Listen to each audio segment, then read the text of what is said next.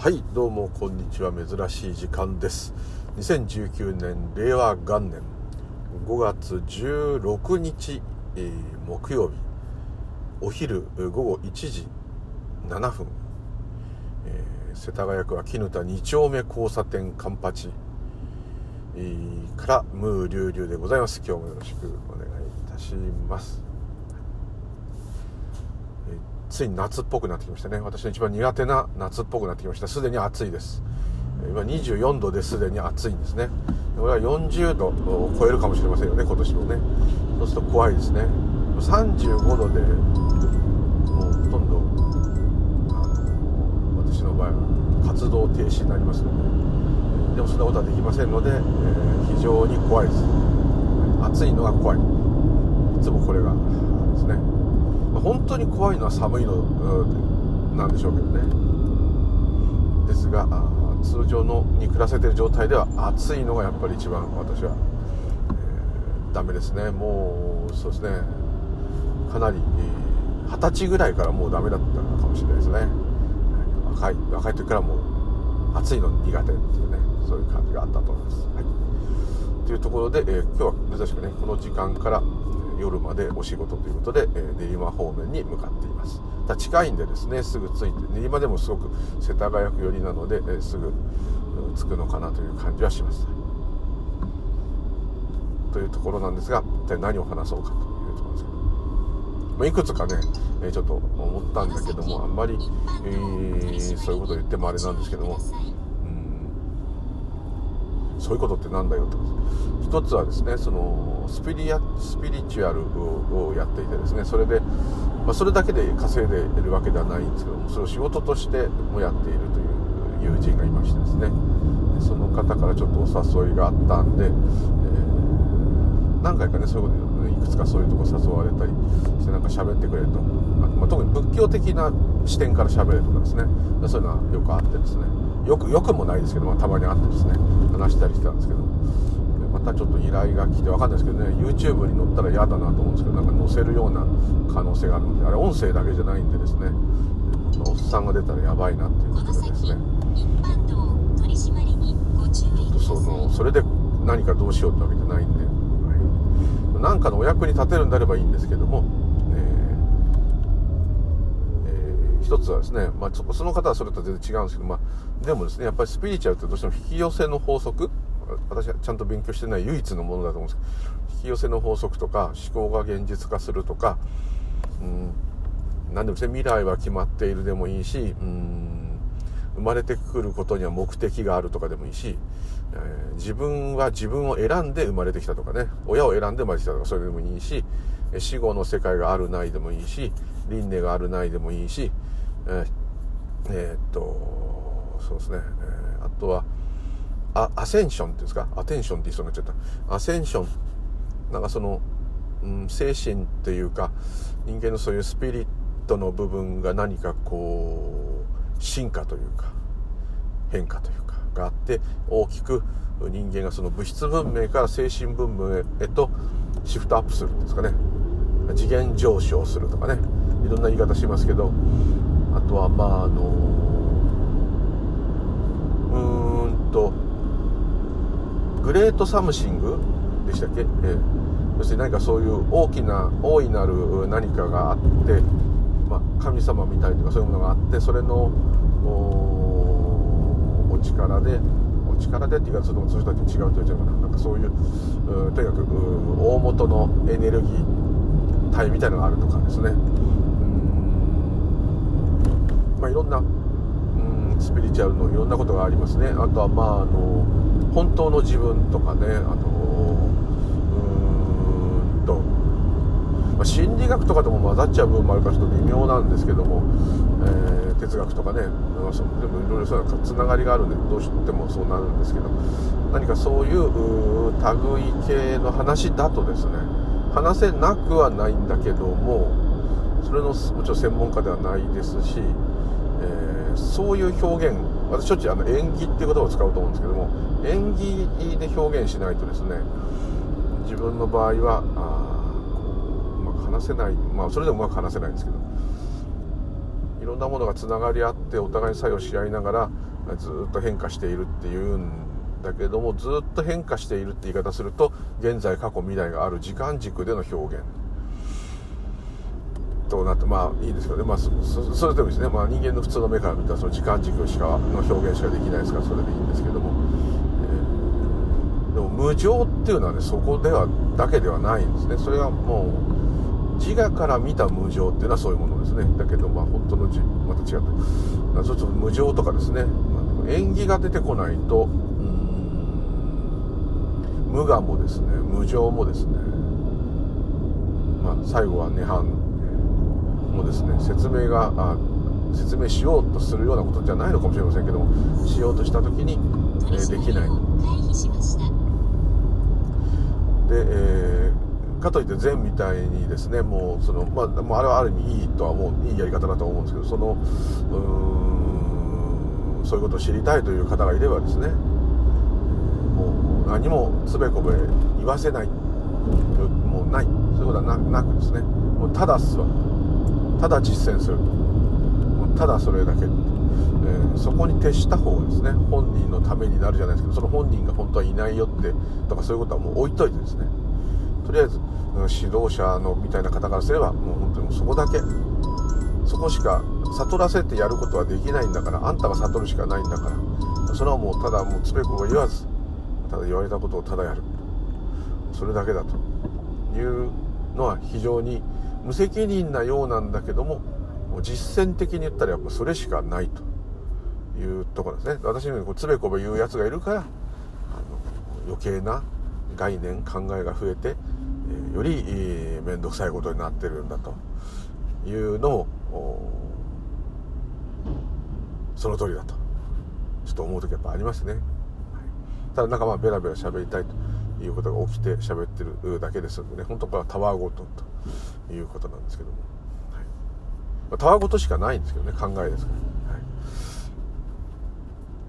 ただまあそういうところでなんか喋れって言われた時にねどう？まあ、向こうが全部リードしてくれると思うのでこういうふうに質問が来たらそれを喋ればいいだけでこうどう思いますかって言ったらこうですねってしかないんですけど。なんて言ったらいいのか。本質的には何を言おうが何も言わなくてもいいんだと思うんですけども。ただ当然普通にこう、ね、考えの世界の話ですから考えますけども。ねどういう話をしたらいいのか。おそらく少しこう仏教的になっちゃってもいいのかもしれないし、うん、仏教的って言ってもね仏教っつってもどれどの釈迦牟尼の仏教なのかとかですねそういう言い方おかしい釈迦牟尼以外に仏教があったらおかしいだろうって、まあ、そうなっちゃうんですけどまあまあ祖師方の悟ったことが全部同じだとしてもですねその表現する方によって違ってきますんでその辺のあれもあるかと思うんですけども果たして何を言えばいいのかちょっと困りますね。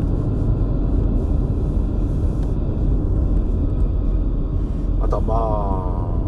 あそういうことはま趣味としてねやってる分には別にそんなに大したあれではないと思うんですけども哲学が好きですとかそういうことと同じにねお寺を前にするのが好きですということとまあ同じって言ったら怒られちゃうかもしれないけどまあそういうことなんだと思うんですね。あとはどういうことが縁として起きてくるかっていうのはまあちょっとわからないんですけども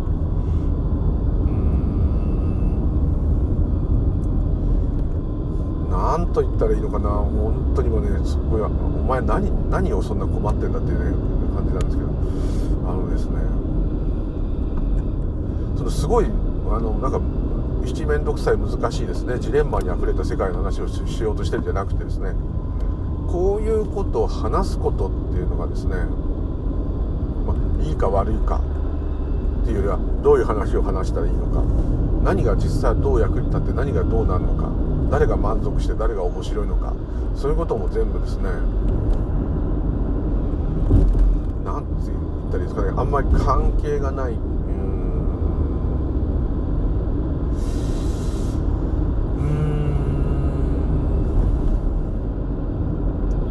あん。ま、こう言っちゃえばですね、えー、例えばこここれ簡単ですよね。例えば、えー、味が薄い料理の味が薄いんだ。どうしたらいいって言われたらお塩かけたらとかお醤油かけたらってこういうふうにすぐあのその対策が浮かびますよね。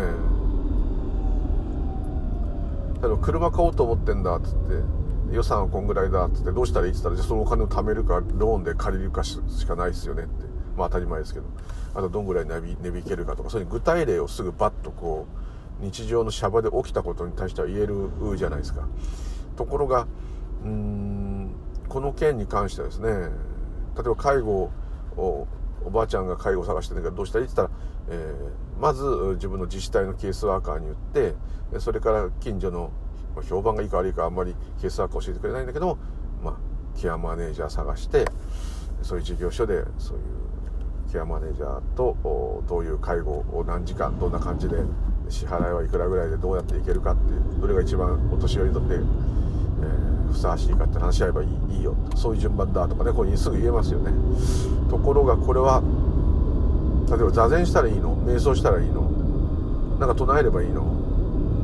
それとも日常の生活ですごい他人に優しくすればいいの菜食主義になればいいの毎日お経をあげればいいのなんてねもういくらでもいろんなことをこう聞かれてもですねそれで絶対どうなるっていうのがですねもちろんですね料理の味が薄いんだどうしたらいい？って言われてですね塩や醤油をかけたら違うよそれだって変な味になったよっていうこともあるかもしれないけど、まあ、基本的なスタイルとしてこうズバッとその答えっていうのがあるじゃないですか。それがはっきりとま言えないですね。ですからあやっぱり座禅しないと悟れないの？とか何かそういう信言を覚えてタントラを唱えないとそういう三昧に入れないのかとかですね。言ったらそんなことなくて別にスポーツやって集中したって三昧に入ってますよね。あと何かぼーっとして、えー、本当に本当にぼーっとできた時に思考が止まったらもうそれは禅情ですよね。そう言ってしまえばあのあとねなんかお薬飲んだらできないのとかね。はい、いろんなのがあるんですけどもちろんお薬で本当にそれが分かったんなら革命的でみんなこう価値観が変わっちゃうと思いますけどそういうそういうことももしかしたらありえるかもしれませんね。脳のお仕事だったらなおさらそうそういうことができますよね。そういうことがでも起きればっていうことですね。そういうことが縁として起きてくればそういうことがあるということですけど。まあまああなかなかそういうものはないのにですね。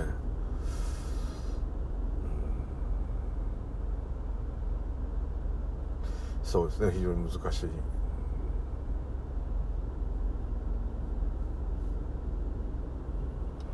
難しいもんですね、う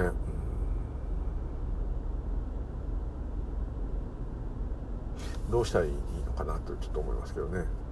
それが分かったらとっくにやってみんなやってるんだと思うんですけど。ただ伝えたくなる理由としてはうん。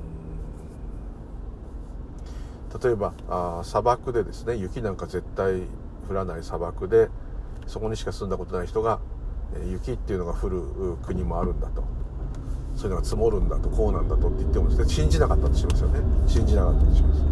そしたらいやいやこの我々の住んでる地球にはねそういう地域あるんだって嘘だ全部砂漠だとかね暑いんだって。今ならテレビでも何でもありますからすぐ見せられますけど例えばそういう話があった時。どうやってその雪国をその人たちに納得させるかと。ね。そうするとまず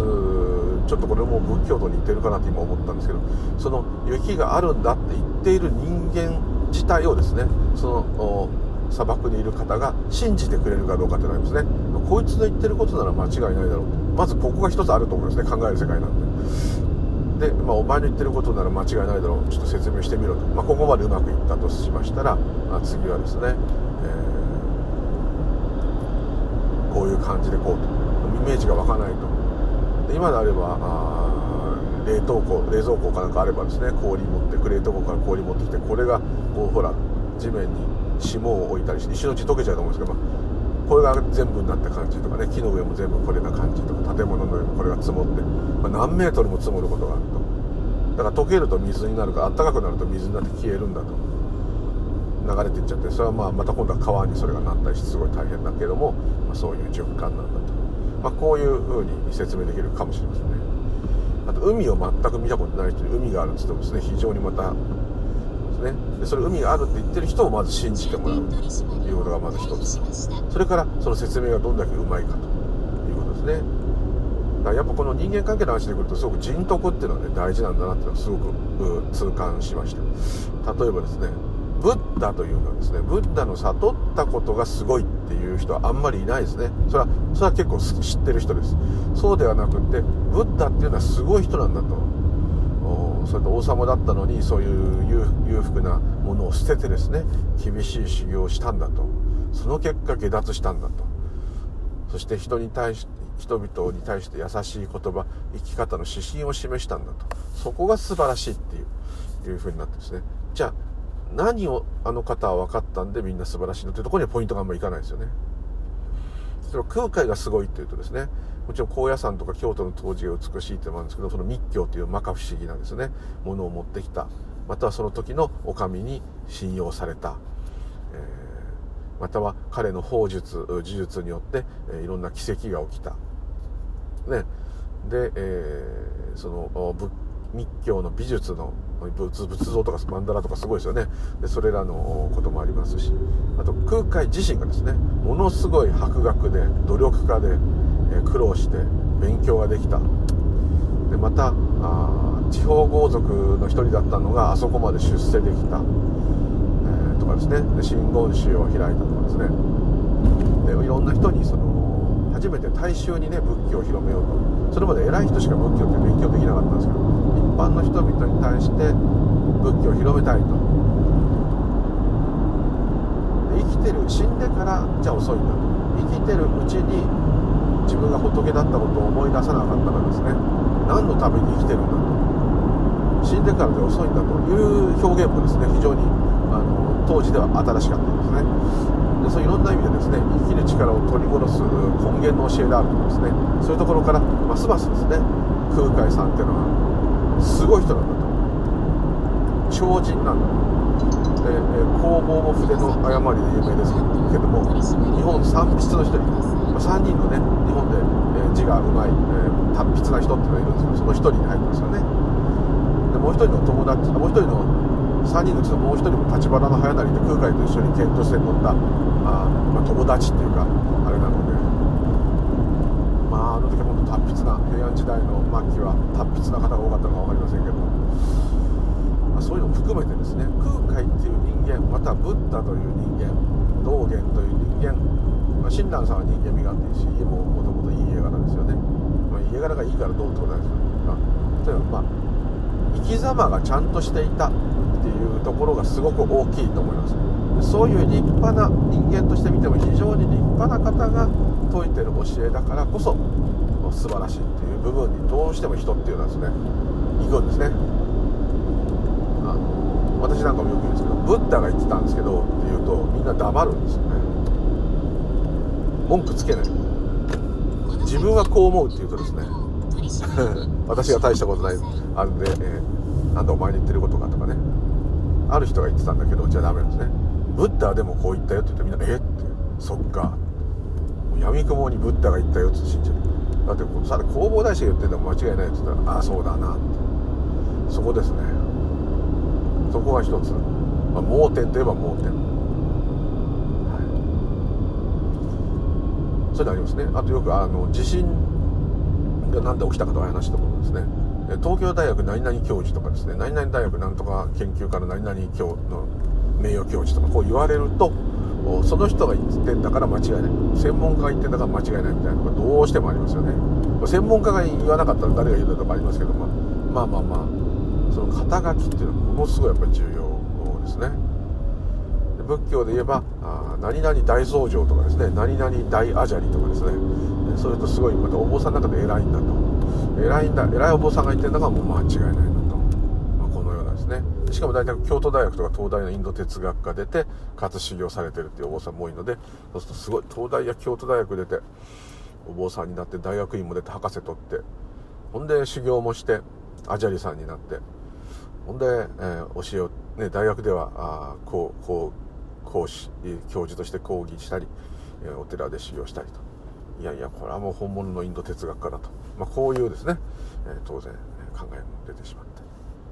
あとまあものすごい修行をしたと。千日開放業の酒井さんとかもそうですけど2度やりましたもんね。もう私も大好きなんですけど。まあああいう部分とかですね。何かこう評価を得るための肩書きっていうのですね。ないとその人の言うことをちゃんと聞きたくないと。どうしてもね会ったことないし喋ったことない人の話を聞く場合は肩書きっていうのはものすごい重要なんですね。どうしてもそこでですねあと彼はこれについて何年以上勉強したとかそういうところがポイントとして入ってきます。これがですねまあそこだけでですね全部評価するって本当はおかしいんですけどもまあ闇雲に、ねえー、盲目になってしまう部分なのかなというふうに思いますね。ですので、えー、私ごときがこうやって喋ったところであれなんですけどもよく私も言いますけどね道元禅師がこう言ったとかお釈迦さんがこう言ってた使うのはですねそれを使うことによって言葉に説得力を持たせたい。重さをつけたいって、まあ、そういう狙いがあるわけですね。そこはもう完全にね確信犯なんですね。はい、はい、ですのでこういう話をする時はですねそういう方法がちゃんとない。ような話をこう本当ね机上の空論じゃないけどそういう感じで話す感じになっちゃうので非常にこう説得力がなくてですね弱い。そして、え、何の役にも立たない。何の役にも立たないことをやるってことが尊いっていうのもあるんですけどそれはまあ禅の話であってですね、非常に寂しいですね。そんなことしてくれたらね目の前にあるものをじっと見たりですね。普通に景色でもいいですからよくよく観察してみてそれを見ている自分とは一体どうなってるのかをまた見ると。これを繰り返してた方がねはるかにいいような気がする。なかなかねそう言っててねあそんだけのことかと思うんですけどやれないですから。1日5分だってやれないですよ。本当ねタイマーかなんかで時間決めてですねそこは死んでもやるんだぐらいの覚悟がないとですねたった5分のですね鑑賞もですね座禅もできなできません。毎日あの仏壇にお経をあげるでもいいです。それでもいいんですけどもできませんよ。朝晩1回ずつ般若心経1巻。これも数分ですよ。これを朝晩やるんだっておじいちゃんおばあちゃんやってる人いますけど今自分がねやろうと思ったらですねもう風邪ひいててもやるんですよ。あのもう倒れてた倒れてる状態で転がりながらでもやるんですよ。お出かけ中だったらお出かけの旅行の乗り物の中でも般若心経だけ1回は1日だから2回ですね。たったそれだけですよ。それが実はできない。意外とできない。なのに、えー、スマホのゲームはできます毎日、はい、メールも LINE も何でもできます、その程度なんですね。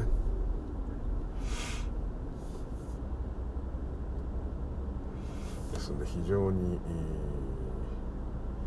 難しいんですよね。それ自体が素晴らしいっていう考えになるまでが難しいですね。あすいません。ので、えー、まあそれぐらいにそういうことは本当は深刻ではないですね。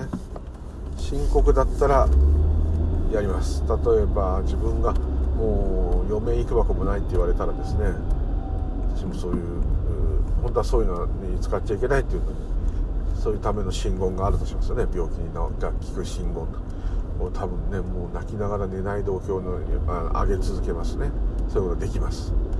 自分に利害利害関係がどのぐらい絡んでるかっていう実感がないことには頑張れないですね。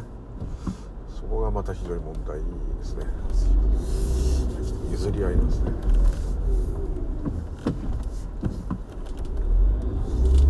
すっごい狭いです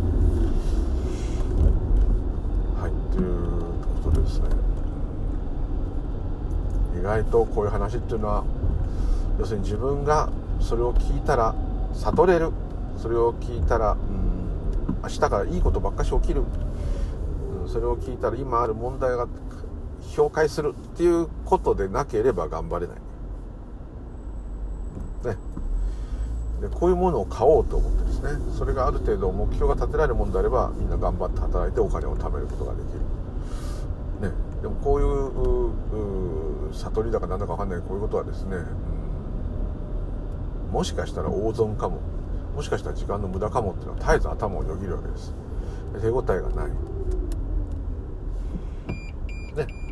すからあんまりこう頑張れない。ですね。そういう実態があると思います。ですので、えー、本気になって何にも手に入んなくたっていいじゃないかぐらいのですね。駐車場ですね。気合がないとやっぱできないですよね。また何かねやっぱ必要になるとですねやるんですね。こういうこと本当人生に困ったりです何かあるとですねもうダメだと。普通のことではもうこれは取り返しがつかないという風になってきますんで。それがでも一つ悲しいけどチャンスですね。私もそうですけど。頭が混乱してですねずっと仏教をやってきたのにとかね。それですごい助けになった助けになったんだけども本質が全然わかんないんですよ。それはすごいずっとですねジレンマだったんですね。がまた本質分かってないのに分かったような気がしてた。ね。そういうことがあるんですね。ですので、えー、ピーピーうさしてすいません。まあ。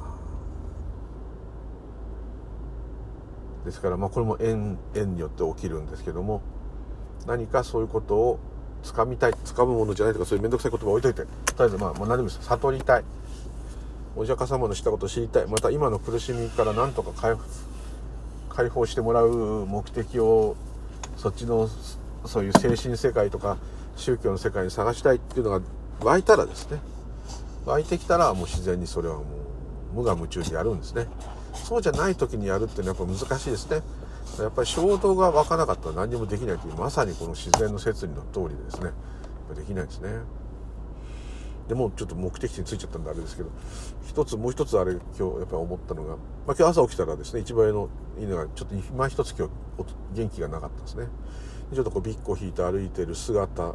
といつも見える川のですね河川敷のグラウンドが見えるそのグラウンドがちょうど初夏っていうかですねすごい緑で青々と野球やってる人がいてこれまさに昔私が話した通りあの自転車ですっ転んでですねすごい大怪我してですねそれでも全く鳥はピヨピヨ鳴いてですね遠くの人たちは笑いながら歩いてるし何の変化もないですね。自分がこの宇宙でこんな目に遭っているにもかかわらずですね宇宙は何の応答もないと思った。だけどもその傷は自分がその世の中恨もが何しようがどんどん直そうとする。この全く考えや思いとですね実際に起きてくることが全く関連性がないんじゃないかっていうようなあの感じ。よく言いますよね。えっとこういろんな戦が終わった後にね山がありっていうのもですね。ものすごい人が同士で恨み合って殺し合ってそこら中死体だらけになったのに一つ片付けてみたら、いつもの通りの景色があると、その景色も変わってるんですよ。少しずつ変わってるんですけども全くですねお天道様やあのその景色や山や川がですねその人間どものですねいろんな争いや悩み苦しみと全く関係がないかのようにですねすがしすがすがしいのが悔しいぐらいにですねスカーッとこうねすごい辛いことがあったのに空見上げたらもう嘘みたいな青空と爽やかな風が吹いてたらこうムカつきますね。自分はこんなにいじけてんのになんやねんこの天気はと。ありますね。それと同じでですね全くこうこっちの思いとは関係ない。逆に腹抱えて大笑いしてすごい嬉しかったりですね。ギャーギャーって言ってるのに外は土砂降りかもしれないですね、まあ、土砂降りが悪いってことはないんですけども。なんかね地震っぽかったり。ですからこう全くですねもうこっちのあれと考えと起きてくることが関連してる時もあるんだけどをしっかり見るとですね点で関係ない。面白いことにですね犬はそのビッコであその後元気になったからよかったんですけども、えー、ビッコでいようがですね、うん、その犬の体の細胞はですねおそらくその犬犬の調子が悪いのを治してやろうと全力でやってるんですね、まあ、ずっと全力でやってるんですよ。全力でやってない時なんかないんだけどもやっぱりたまにどっか調子が悪くなる。そうするとまあだんだん、うん、午後から元気になってきたんですけども、まあ、そのうん元気にさすぐらいなら病気にすなってことですね。前も昨日も言った通りですかね。はい。不思議なんですよね。ずっと全力でその犬があやっていけるように宇宙が応援しているように見えるのにですね。そのなんか調子悪くなったり病気になったりそういうのも起きてくるわけですね。それ縁起は一体何をしてるのかと。もともと全力で体を維持しようとしてる命令が出てるんであればなんで病気になることも命令してるんだと。ということは物語を勝手に誰かが作ってるのかと。まあ、このぐらいのね、えー、疑心暗鬼になりますね。ところがですね、えー、よく考えるとやっぱ物語はないんだと。だからそこに理由がないっていうところですね。ここは人間の頭で考えると困っちゃうんですね。だってどっかね、おかしな目にあったのに、また直直そうとしたりですね。えー、なんかすごいことが起きたのにまた復元したりですね。一度こう、地震もね、津波であんだけやられたのにまた人間が頑張ってだけど、まあ再建してまた生活を取り戻すと。ね。だったらそんなことしなきゃ人間同士ならそれってあんな街中吹っ飛ばしてですね、人いっぱい殺してですね、また建物直したりですね、まあそれで経済が良くなるってもありますけども、まああの、破壊と復元、破壊と復元をするっていうのはですね、自然の摂理だとしてもですね、ね、ちょっと割割が合わないというか、そしたら何にもでも結局起きなくなっちゃうってことですね。破壊と復元っていうのがなかったですね、破壊と復活っていうのがなかったですね、死と誕生がなかったらですね、もう何にも起きない。無無にまた戻ると。いうことで、よくあのスピリチュアルの先生が言う、宇宙は体験したがってる。宇宙はいろんな感覚や喜びや悲しみを体験してしたいんだと。無は、無はつまんなかったんだと。だから今こうやっていろんなことを起こしてるんだっていうね、えー、そういう神様みたいな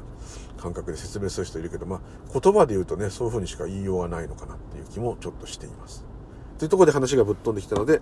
今日はこれで終わりたいと思います。どうもありがとうございました。また縁起の話してしまいました。すいません。では、失礼いたします。ムーリュウリュウでございました。お粗末様でございました。